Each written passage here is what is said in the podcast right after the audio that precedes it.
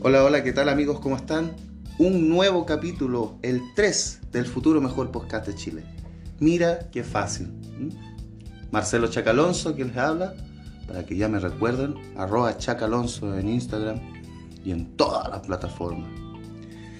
Y bueno, estamos aquí tranquilos, ya estar en un tercer capítulo ya es demasiado, ya creo que cumplimos la meta. Y obviamente, yo como machista que soy, tengo una nueva invitada. Pronto estará Ita, que es la panelista, espero sea estable. Pero hoy tengo a una mujer, no se imaginan, no se imaginan. Con ustedes, Caro Grove. ¿Cómo estás, Caro Grove? Muy bien, muchas gracias por la invitación. Ah, muy bien. Gracias a ti por estar acá. Después hablamos de plata. Para que la gente, para que la gente no te conozca. Espero que sea buena. ¿eh? Sí, sí, sí, cuando tengamos sueldo fijo la gente. Ah, me parece. Claro, claro, obvio. Muy bien. Cuéntale a los contertulios. ¿A quién le has ganado? ¿Qué así? ¿Qué, qué te dedicas por la vida? ¿Qué has estudiado todo? Expláyate, expláyate. Me explayo. Bueno, eh, yo soy maquilladora profesional. Ya. Tengo estudios en el extranjero. ¿A dónde? Mm, no. ¿En qué parte? Por ahí. ¿A dónde? ¿A dónde? ¿A dónde? ¿A dónde? ¿A dónde estudiaste? Bueno, eh, tengo estudios en Hollywood y en Chicago. Mira, les dije que iba a traer artistas invitados internacionales. Ah, ya, muy bien, muy bien. Sí, sí, qué bueno. Bueno, eh, ¿qué te puedo explicar?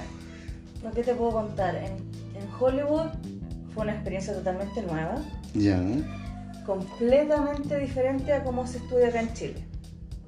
Me imagino más profesionales, yo creo. Sí, Más serio. más serio. O sea, me enamoré completamente del maquillaje cuando estudié en Hollywood. Pero había estudiado maquillaje aquí en Chile. Sí, estudié en dos escuelas. Pero son igual de profesionales o buenas que las de. Sí, Ay, perdón.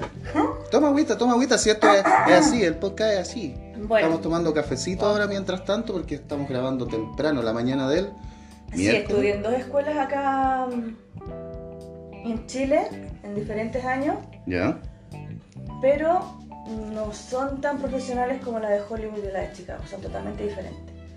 En Hollywood yo estudié para trabajar en películas, obviamente. ¿Mm? Estudié un curso de HD, de High Definition.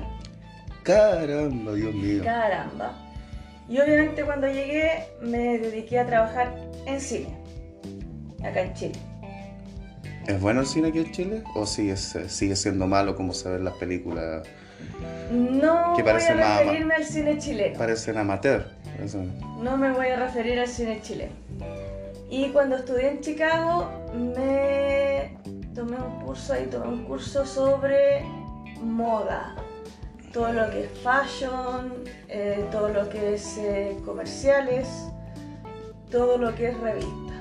Qué increíble, tanta cosa, Dios mío, tanta cosa, Dios mío. Así que tengo, Tuviste un buen tiempo viviendo en Estados Unidos entonces con el estudio. claro, ¿Cuánto tiempo tuviste? O sea, no fue tanto tampoco, fueron tres semanas cada curso, pero fue intenso.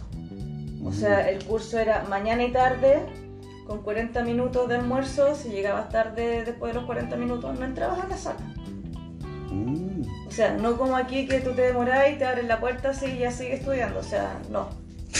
Esa es la diferencia. qué loco. Qué Era loco. 40 minutos reloj exacto. Tocabas Ah. la puerta, no entrabas. Aquí, eh, tú sabes que con el estallido social, las protestas, todo, ahora los cabros, mientras menos estudien, mejor. Claro, no, allá no.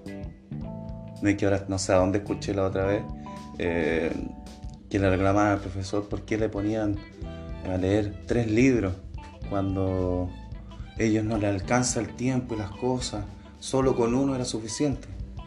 Sí, no, allá no. Allá te sacan el máximo de provecho posible a las horas de, de estudio.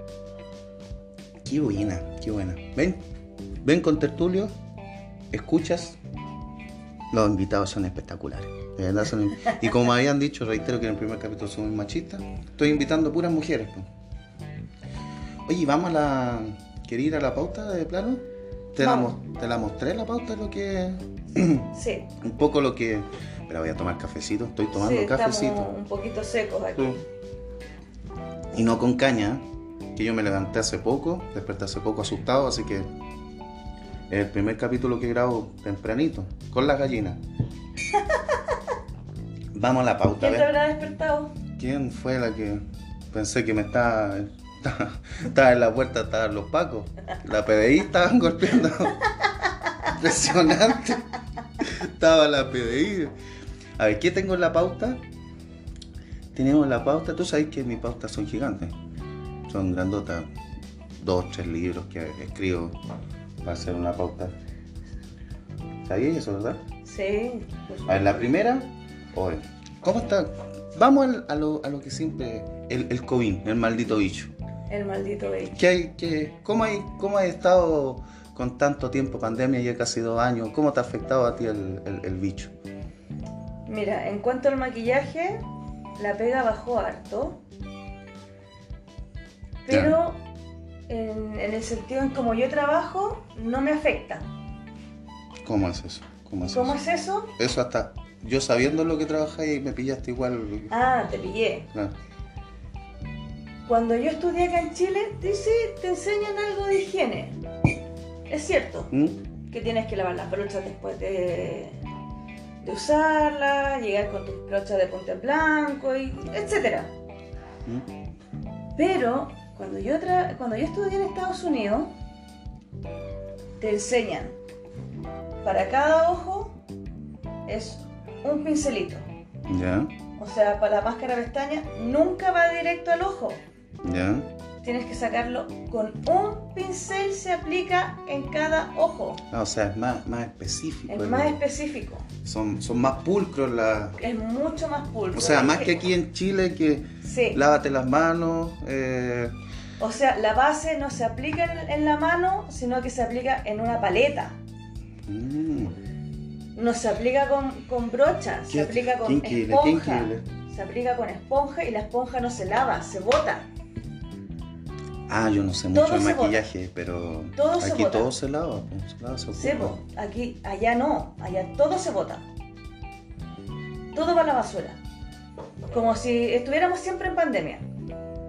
La gente que a mí me conoció desde Ah, el año e- 2000, esos procedimientos para, de, de maquillaje y de trabajo son antes incluso, an- eh, antes de la pandemia, antes de pandemia, ya era así. ya era así. Y la gente que me conoció antes de la pandemia, todos los actores conocidos y clientes que yo tengo, ¿Mm? me conocieron así. Los que me conocen ahora me dicen, oye, ¿esto es por la pandemia? Yo digo, no, yo siempre trabajé así.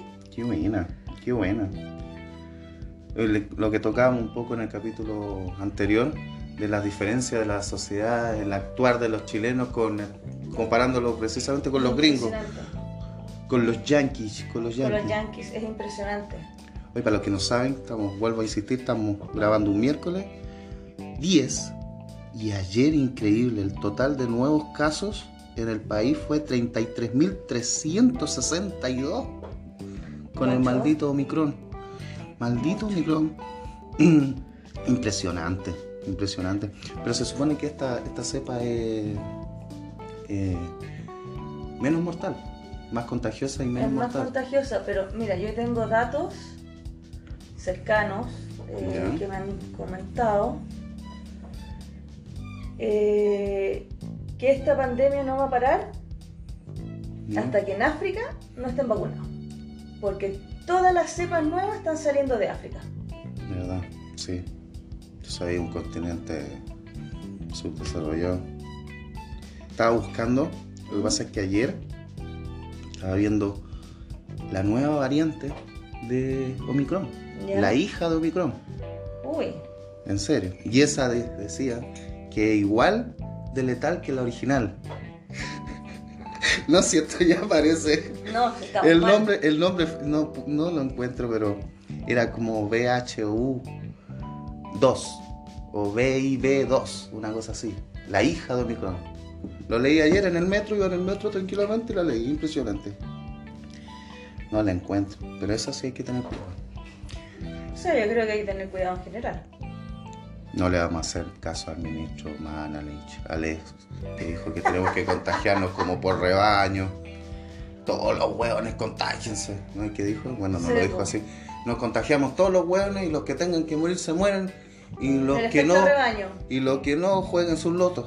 ah, pues. celebren, alégrense. El efecto rebaño. Qué impresionante. A ver, ¿qué más tenemos? Ay, visto todo lo que ha pasado esto con la delincuencia hoy en día. terrible. Provocado un poco por el, en cierta medida por la pandemia, por el desorden, el estallido social. No, haya, no vayan a pensar que yo nunca he compartido el, el estallido social. Si las demandas son, y siempre ya está recontra claro, que, que es- son positivas las demandas. La forma de, La forma de hacerlo no es la la correcta. forma de hacerlo no correcto. Pero eso ha provocado un, un desbande de delincuencia. Sí, mucha gente se ha quedado sin trabajo también. Sí, La gente que tiene pyme. claro. Por el estallido, por la revuelta de cada viernes. Sí, aquí tengo en la. Ah, mira, antes de hablar de la, de, de la, de la delincuencia, ¿supiste lo que pasó el, el- el viernes pasado eso con la, la ex fuente? La, fuente, alemana. Lo que le pasó al, al dueño, dilo, sí, quedó la cagá. Quedó la cagá. La, la gente el fin de semana anterior, la, él había ayudado como un reportero gráfico a una persona que no le pegaran y sacaron la cresta. Le sacaron la cresta. Y el viernes pasado se fueron de plano a la, a la ex fuente a hacérsela. ¿Y cómo reaccionó él? Empezó a disparar con, con un rifle a postones, a balines y una pistola de aire comprimido. ¿Qué opinas? ¿Qué, hubieras hecho tú si, tu local está invadido por gente que ahora sale, pues ahora aquí estamos todos pa-", y te, están atacando y metiendo cuestiones, piedras, palos? Y, tú tenés clientes. Entonces, ¿Cómo, ¿Cómo hubieras reaccionado? ¿Cómo crees tú que reacciona una persona común y silvestre? Tú, yo, cualquier persona. ¿Cómo, cómo? Ahí, ahí me pilláis. O sea, si tengo gente afuera, la entro al local y bajo la persiana. Pero eso hizo. Eso hizo. Y siguieron, incluso se consiguieron estos, estos, no vamos a decir delincuentes, ni vamos a decir antisociales, porque digamos que son gente que está alborotada, así como que está que gente- emocionada, de- desatada. Es que la gente anda muy agresiva. Claro, se, se consiguieron estos tipos que estaban en, en la manifestación, eh, ¿cómo se llama? Para apagar los extintores. Y se los empezaron a echar adentro, para tirar ¿Ya? los extintores. Y después, claro, pues, tenía eh, clientes adentro, en, la- en el local, y él reaccionó, claro, de última, agarró su, esas cuestiones, la, la pistola aire comprimido y, y le disparó. Y ahí, claro, se quedaron todos, pero arrancaron al tiro, pensaron que eran armas de verdad. Pero incluso, lo que me llama la atención es que cuando habló el ministro del Interior, casi estuvo al borde de decir que repudiaba la, la reacción del... ¿Tú del estás defendiendo tu, tu, tu Claro. local, tu sector? yo, yo sé que las cosas hay que estar equilibradas y por eso todo, pero casi dice o da a entender que repudiaba y que encontraba que no era posible, o sea, Que defendieras tu, Que el local. el- tu local. O sea, que se lo hubieran hecho mierda, se lo hubieran hecho cagar el, el- el local, se lo hubieran destruido poco menos, y él no... po- Entonces, en base a eso, te vuelvo a preguntar, ¿cómo hubieras reaccionado tú? po? Un normal. Igual. Yo defiendo lo mío. Claro, pues es que... O sea, Defiendo lo mío. es como el instinto de, la- de las personas, ¿no? Sí. Defender, Defender lo tuyo. tener o no tener la razón, pero eh, eh, cuidar lo tuyo, la, tu gente Sí, todo. Estamos en un, creo que estamos en un, en un tiempo así muy fino. Estamos como caminando en una línea. Ya no se distingue si lo, lo que es correcto, lo que no es correcto, Claro. se defiende un poco. Se está defendiendo más lo que no es correcto a lo que es correcto. ¿No has tenido tú eh, algunos sucesos producto del estallido? ¿No te ha afectado la revuelta? No, hasta el minuto no. Por suerte no. Pero lo que sí, por ejemplo, eh, lo que es obvio y claro, al ser maquilladora, yo no puedo andar en el micro ni en metro. Ah, claro.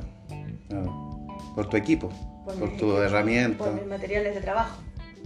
No estamos diciendo que ella oh, es súper. No, no, no, No, no, por no, no. trabajo, por su No. trabajo. Es que te ven, uno va cargada y te agarran las cosas y tú quedas ahí en pelota. Después no tenés con qué trabajar. Y eso es una inversión de años, Claro. de años. Las brochas no son baratas, porque son de pelo natural. Claro, todas tus herramientas son de coste.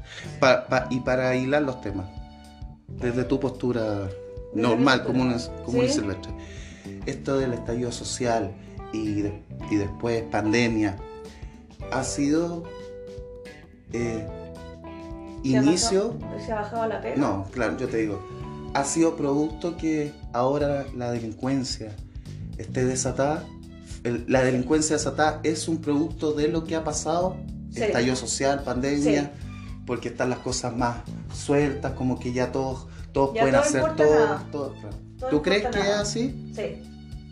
Ya todo importa nada, o sea, les importa un carajo lo que está pasando. Eh, Para mí es eso, les importa un carajo. Y encuentro que no apoyan a lo que es los carabineros. Ya como que no tienen ese apoyo del Estado, Claro, claro. Es que el está- apoyo de atrás del Estado, la firmeza que les daba para poder pelear contra la gente del estallido y la delincuencia. Bueno, que tú sabes que en el estallido social igual hubo efectivos y carabineros, pacos que se las tomaron por ahí y cometieron errores. También No. hay errores, Como pero, todos los huevos en la vida, se mandaron pero siempre defienden, Pero ahora se necesitan los pacos. sepo, Y los pacos yo creo que están en la, en la parada de que, ah, ustedes no querían, o sea, eso es lo que me imagino. sepo. Ah, ustedes no nos quieren, no es que los pacos culiados, los pacos de mierda, yo creo que en esa postura. Y la gente ahora tiene un, un, un, un, eh, es afectada por un robo, un ataque, los llaman y no, ah, nosotros... ah, Arréglensela solito. Claro, yo creo que en esa, o sea, todo en extremo, viste que todo lo hace Todos se dan extremos, ¿sí? la gente, los pacos, el gobierno, la- los entes, rectores, todos los, vamos al extremo, como en Chile, pues, todo en extremo en Chile. Siempre todo en extremo. Qué, Todo la- blanco y negro. qué terrible. Oye, ¿se- se- ¿tenéis café todavía? Eh, Después la primera No, se me acabó, pero estoy bien. Sabes que me gusta frío. ¿Te gusta frío? ¿Sí? Me gusta frío. Bueno, mira, vamos a hacer una pausa comercial, que no tenemos sponsor todavía. Espero que tengamos sponsor. Y ustedes ni la van a notar la pausa. Así que vamos y volvemos. Estamos de vuelta en esta pausa. Sí, yo sé que ustedes ni la notaron. Si nosotros nos hidratamos, salimos a correr, jugamos, ya me fumé una cajetilla de cigarro. Nos revolcamos. no, no, Ya, porque Yo me pegué como tres duchas, no. Pero las cosas que habla yo ya. Qué Ay. terrible. Ay, tenemos, como teníamos en la pauta, muchos temas para tocar, pero me quiero detener en, un, en algo que quizás pocas veces se toca o se ha tocado, pero no, no, no. Eh, eh, en, en cómo le ha afectado en lo emocional, en lo físico a la gente, eh, todo esto que hemos tocado en el, primer segmento, estallido, delincuencia, pandemia, Cuarentena. las cuarentenas. Se han tocado estos temas, pero súper eh, por encimita. ¿ah? Sobre todo el que más se toca psicológico es el estrés. Y eso ha habido eh, entrevistas, eh, ha habido reportajes, ¿no? Ujú. Tú que el estrés siempre se toca. Una cosa del estrés. Claro, el estrés siempre se toca, ¿cierto? ¿Cierto? Pero hay otras cosas, hay otras enfermedades psicológicas y de emo- emo- emocionales, ya para que la gente lo entienda, para que no, no- no la tenga muy claro, que están muy por debajo y nadie las toca. Ujú. Sí se toca la, el estrés, sí, la ansiedad, ¿cierto?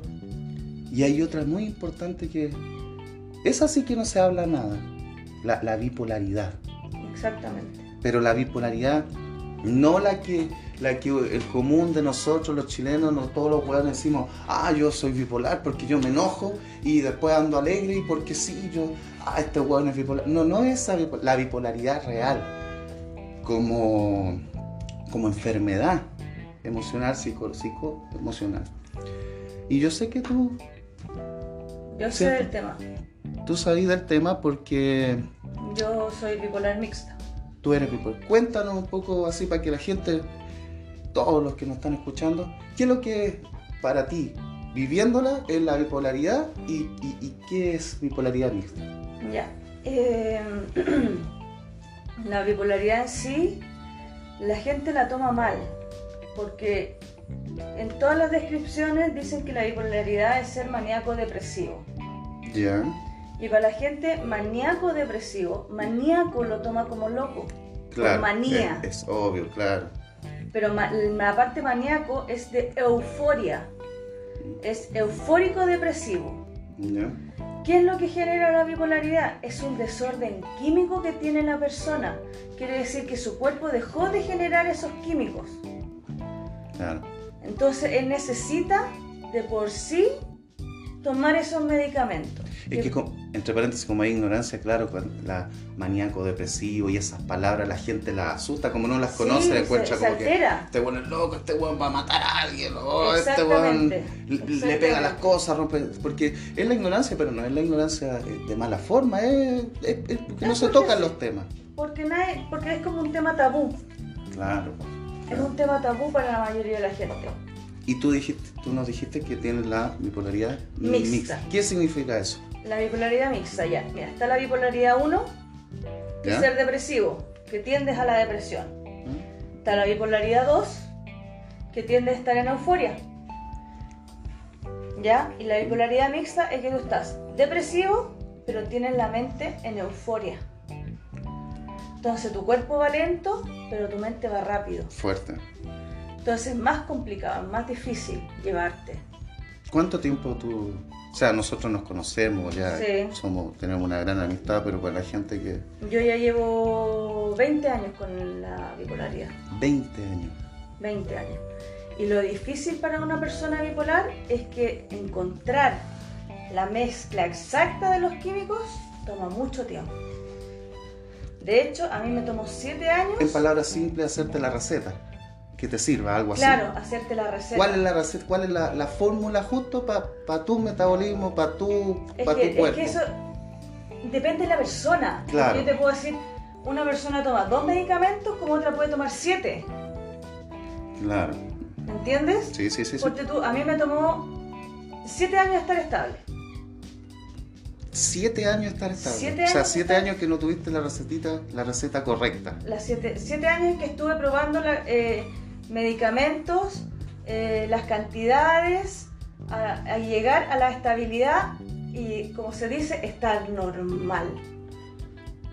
¿Qué es lo que es porque todos estamos locos, al final siempre decimos quién es normal, quién es normal, ¿qué, qué, es normal? Estoy normal. Controlada. Controlada, y de hecho estoy dada de alta, yo solamente voy, me dan mi receta y estoy lista. Ah, claro, que no se asuste la gente, no es que anda una loca suelta por todos lados. Claro, exactamente.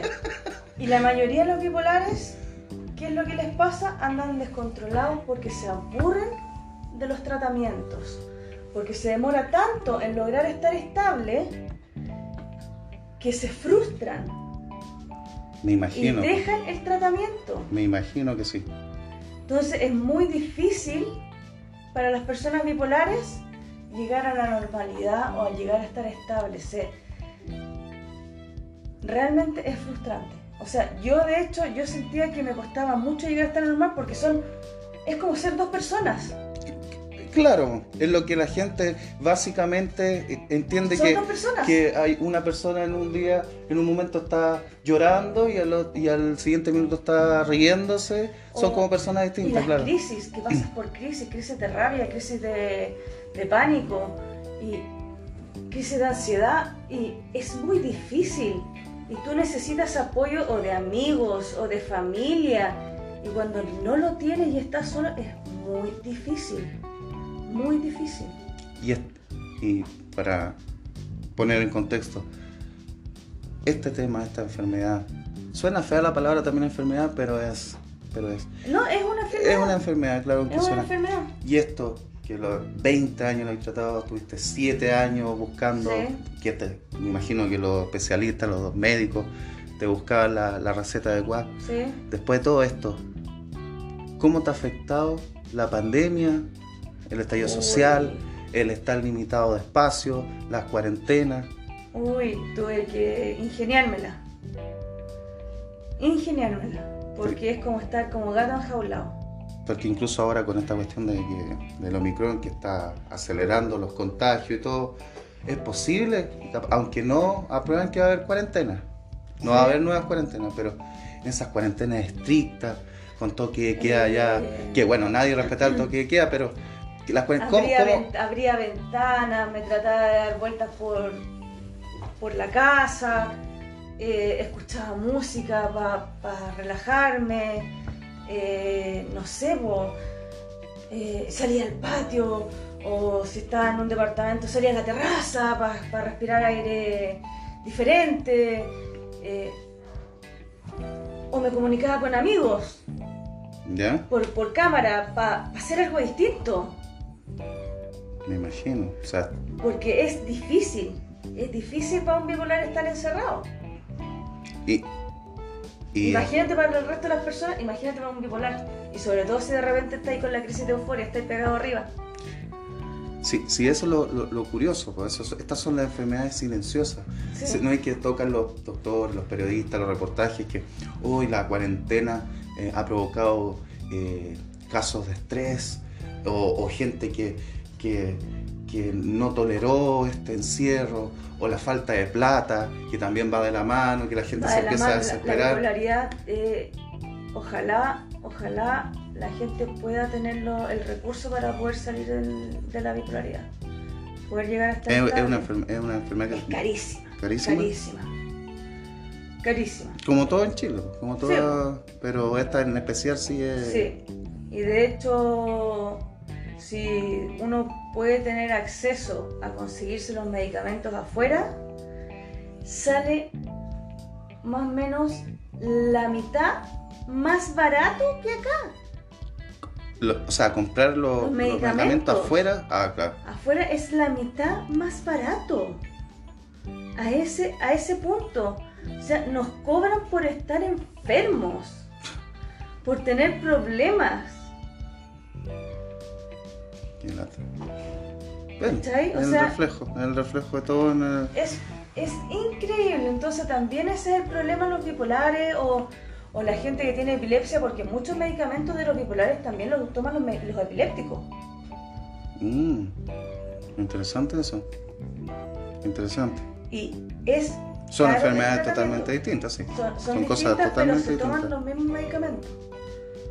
Imagínate la gente que sufre, no sé, po, eh, el estrés, también hay medicamentos que se toman para eso. La gente que sufre angustia, crisis, la gente que eh, sufre agorafobia. Ahí me pillaste. ¿Cuál es la agorafobia? ¿Cuál La es la agorafobia? La agorafobia es la gente que no, no es capaz de estar en sociedad.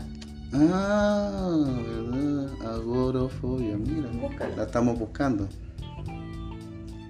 Miedo a los lugares y las situaciones que pueden ocasionar pánico, impotencia o vergüenza. Ah, mira, no Es me la gente que le tiene miedo a estar en público o con mucha gente. Es un trastorno de ansiedad.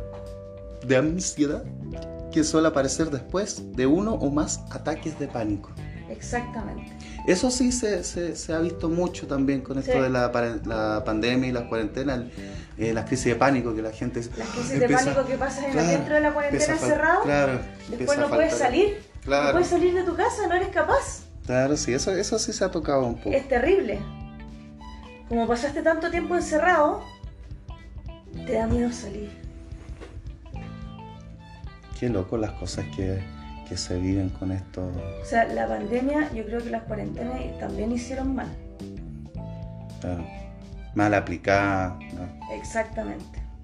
Y así, y, y bueno, esta pregunta es de cajones, obvio cuál va a ser la respuesta, pero a pesar de que Chile se ha caracterizado porque ha reaccionado bien a la pandemia, tenemos más vacunas que personas, y 50 millones de vacunas, ¿cuánto era? 30 millones de vacunas, una cosa así, una, que dijo el, el, el ministro Pari, el ministro Pari dijo, nosotros tenemos asegurar las vacunas aquí hasta, ¿Sí?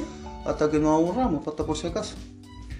Pero esas medidas de seguridad y esas medidas no son de seguridad, son de salud pública. Salud. ¿Alguna para las personas que tienen estrés o bipolaridad como tú o crisis de pánico? Ninguna. Ninguna. Ninguna. No, no piensan en ello. No piensan en nada. Increíble. Qué increíble. Exactamente. Bastante. Se me llegó a acabar hasta el café con- De la impresión, de la impresión. Más encima, a la hora que estamos grabando, no puedo tomarme un whiskacho, un... No, sería, sería alcohólico. Oye, qué buen tema tocamos. Qué buen tema me, me gustó. Fue es un poco serio, un poco ponerlo a la, a la palestra. sí. Es complicado. De verdad es complicado. La gente cuando estás inestable se aleja. No lo entiende, po. No solamente no no, te lo entiende, entiende. pero si fuera realmente mm, no que comprensiva, sino que fuera ¿Qué- qué- empática. empa- pero que también para eso hay que tener información. Para eso la gente no tiene que tener eso, información que para saber cómo reaccionar y a quién, a, es la empatía. a quién se están enfrentando. Es la empatía. Ponerse Ah, en el bueno. lugar del otro. Bueno, Es la empatía. Ponerse en el lugar del otro. no hay empatía ni para subir al metro. Exactamente. Cuando abren las puertas te dicen deja de bajar antes de subir y la gente que va a bajar empuja y De la hecho- que va a subir se tira. O sea, ya de ahí partimos que no hay empatía en nada. No hay empatía en Chile. No hay nunca. No hay empatía Lo- en Chile. Pero en las enfermedades, cualquiera sea, no hay empatía. Nadie se pone en el lugar del otro. ¿Hay cachado? Sí, sí. Que no hay empatía en nada. Hasta cómo camina la gente en la calle. Piensa que anda sola. La golpea. Empuja, camina, se cruza, se para. Eh, en la escalera la- mecánica. Las bicicletas se tiran, se los autos se tiran, No, los, los peatones también se tiran. O sea, Estas cosas sí no son producto del estallido y la pandemia. ¿eh? Sí, No. venían de antes. Lo que pasa Sí. es que ahora se agudizan más. ahora se agudizan más, la gente anda agresiva, Qué loco. Estamos cagados. la gente anda alterada. Estamos cagados. Pero en realidad, la gente que tiene problemas psicológicos o psiquiátricos ¿Mm? necesita gente con empatía. Personas que sean empáticas con ellos. Esto está de recajón. Importante y la, la, la familia de base. La familia, porque te dejan solo. La O familia sea, a mí me importante. dejaron sola. Pero la, fa- la familia. No, No, la, la, familia, gente, el entorno, la familia, mi hermano. entorno. Ah, bueno, siempre, siempre, Siempre hay alguien. Siempre hay una oveja negra. Siempre hay una oveja yo, negra, yo muchos años fui. hay una oveja claro, negra. Muchos años fui yo la Pero- oveja negra de la familia. Sí. Pero en ¿Qué los amigos, en lo que se decía que eran amigos, también me dejaron sola muchos de ellos por estar inestable. Muchos Te dejan solo los amigos cuando se te acaba la plata también, y no te van a dejar cuando uno está enfermo. claro. Siempre ahí, cuando en esa instancia extrema, la típica y re hablada frase. que De desaparecer. sabes- claro, y ahí sabes cuáles son los verdaderos amigos. Y generalmente son con una mano, contados con los dedos de una mano. Exactamente. Ay, Pero la empatía es muy necesaria para la gente que sufre en, en estas cuarentenas, en la pandemia. Es muy necesaria la o empatía. sea, un, un- un punto importante podría haber sido en el programa de, de pandemia, era a enseñar y mostrar herramientas para ser empático. Exacto. para tratar y saber llevar y tolerar lo- el momento que estábamos viviendo. Sí.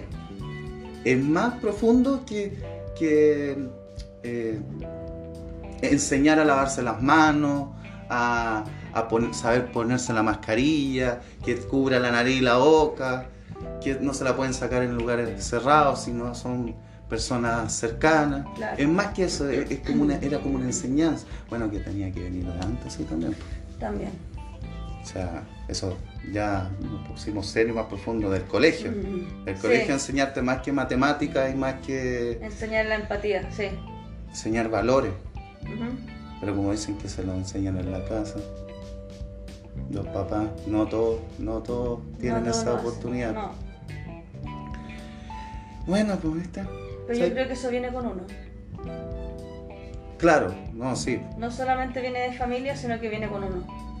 Pues sí, pues, Como tú decís, como uno es, por, es- como nace, como por esencia, Por esencia. o por lo que uno va aprendiendo y viviendo. Uno por esencia y otro por lo que tú vives. Mm, claro, claro, claro. Por lo que uno vive. Y viste, ¿sabes qué? Ya, no vamos a tocar más puntos. Creo que este capítulo fue, no fue, no fue muy gracioso, pero sí tocó un tema importante. Me, me gusta, me gusta. Sí, esta es la podcast. Que enseñe, divierta, opinión y algo que agregar ahí porque me gustó, me gustó el tema. Estuvo bueno. ¿Sí? De ¿Qué? repente tocar algo que sea diferente es, ¿Sí? es interesante. ¿Qué es- Aparte que venga de alguien directo. Claro, pues tú, o sea, tú lo vivís, pues tú lo... Yo lo vivo día a día. Qué bueno. ¿Qué hay que hacer después de esto? ¿Qué tenéis proyectos? ¿Tenéis proyectos personales? ¿Algo, no? ¿Qué- qué Proyectos tal? ¿Cómo personales. está la pega? La pega bien ¿Sí? y como proyecto personal Ya. estoy haciendo una beneficencia. Ah, muy bien, pues claro. Ah, ¿verdad? Pues sí, yo lo sé, pues, pero la gente no lo sabe. Pero ayudando a una... A una ONG que se llama Yo hablo por ellos. Yo hablo por ella, animalitos. Animalitos. Animalitos, pues como una... ¿Cómo se le dice esto? ¿Dónde cuidan? Ah, toman los animalitos, los perritos, los gatitos de la O calle. sea, rescatan animales, los operan, todo lo que necesiten, los colocan en hogares temporales, los esterilizan y luego los ubican en hogares definitivos. Bueno, bonito, bonito. Sí, así que estoy organizando una beneficencia con un bar Mm. en el que vamos a hacer una especie de stand-up, o menos, Un, Ah. show, un show a beneficio en general. un show a beneficio. Qué bueno. Ahí vamos a lo mejor, vamos a estar incluidos en algún momento. ¿Quién sabe? Exactamente. Quién sabe con el otro proyecto que tenemos y vamos a tener más información de la, de la ONG para ayudar a, Ahí vamos a estar avisando. a los animalitos. A A los animalitos. animalitos, sí, pobrecitos los Yo perritos. soy animal lover. Claro. Bueno, pues estamos llegando ya, Caro. Aquí ya cortamos, Sí. terminamos, se acaba. Recuerden que va a haber un especial de Día del Amor. Vamos a tener a ver si lo tiramos el mismo lunes, donde vamos a contar historias, anécdotas. Ese va a ser más gracioso, no va, no va a tener tan contenido serio como la hora de peso, ¿viste? Le pusimos ahora, le pusimos talento, le pusimos contenido, Corazón, contenido, corazón. Así que esperen ese, ese especial de San Calentín. Este San Calentín. San Calentín. Espero que les haya gustado. Espero que nos apoyen. Ojalá sigan insistiendo cuando haya sponsor. Sponsor de sanguchito, de bebida sería importante porque- para que tengamos aquí para comer, ¿cierto? No? Sí, y si venir en una próxima ocasión, que los sponsors nos tengan aquí. Sushi, un catering, una weá, no sé, sushi, sándwich, puta, papa frita, todo. ¿Qué te gusta comer a ti? ¿Qué, qué? Un, un sponsor? Chocolate. Un comercial de. Chocolate, pues, esa es mi debilidad. Una Mi cuestión de culpable. chocolate. Ya, chiquillos, escuchen eh, este, espero que les haya gustado mucho, mucho, mucho. Se viene el especial de, de Halloween, iba a decir, no, el especial del Día del Amor, del 14 de febrero. Y nos encontramos en una próxima oportunidad. Como dijo Ita en el capítulo anterior, abrazos virtuales. Cómanse la comidita, pórtense bien, háganle caso a los papás y nos vemos. Chao, Caro. Chao, chao. Adiós.